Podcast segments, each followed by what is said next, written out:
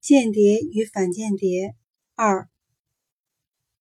卡特莲娜走到床前，伸手递给我一个信封。喏，达斯科少爷，一份电报。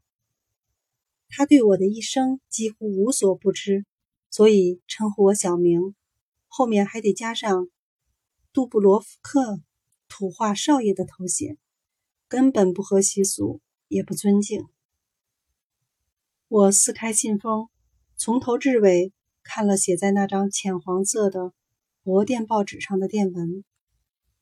电报发自柏林，由约翰尼·杰伯逊署名，发报日期是一九四零年二月四日。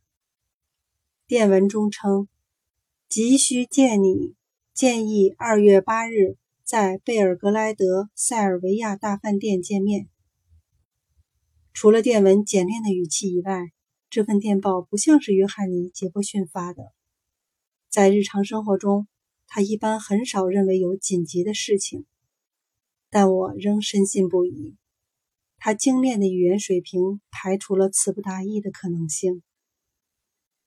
我拿起电话机子，准备拍一份回电，可是我又放下了电话，跳下床来。最好还是亲自去电报局发。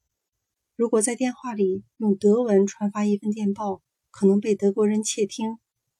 在我找衣服穿时，卡特莲娜急忙离开了我的卧室。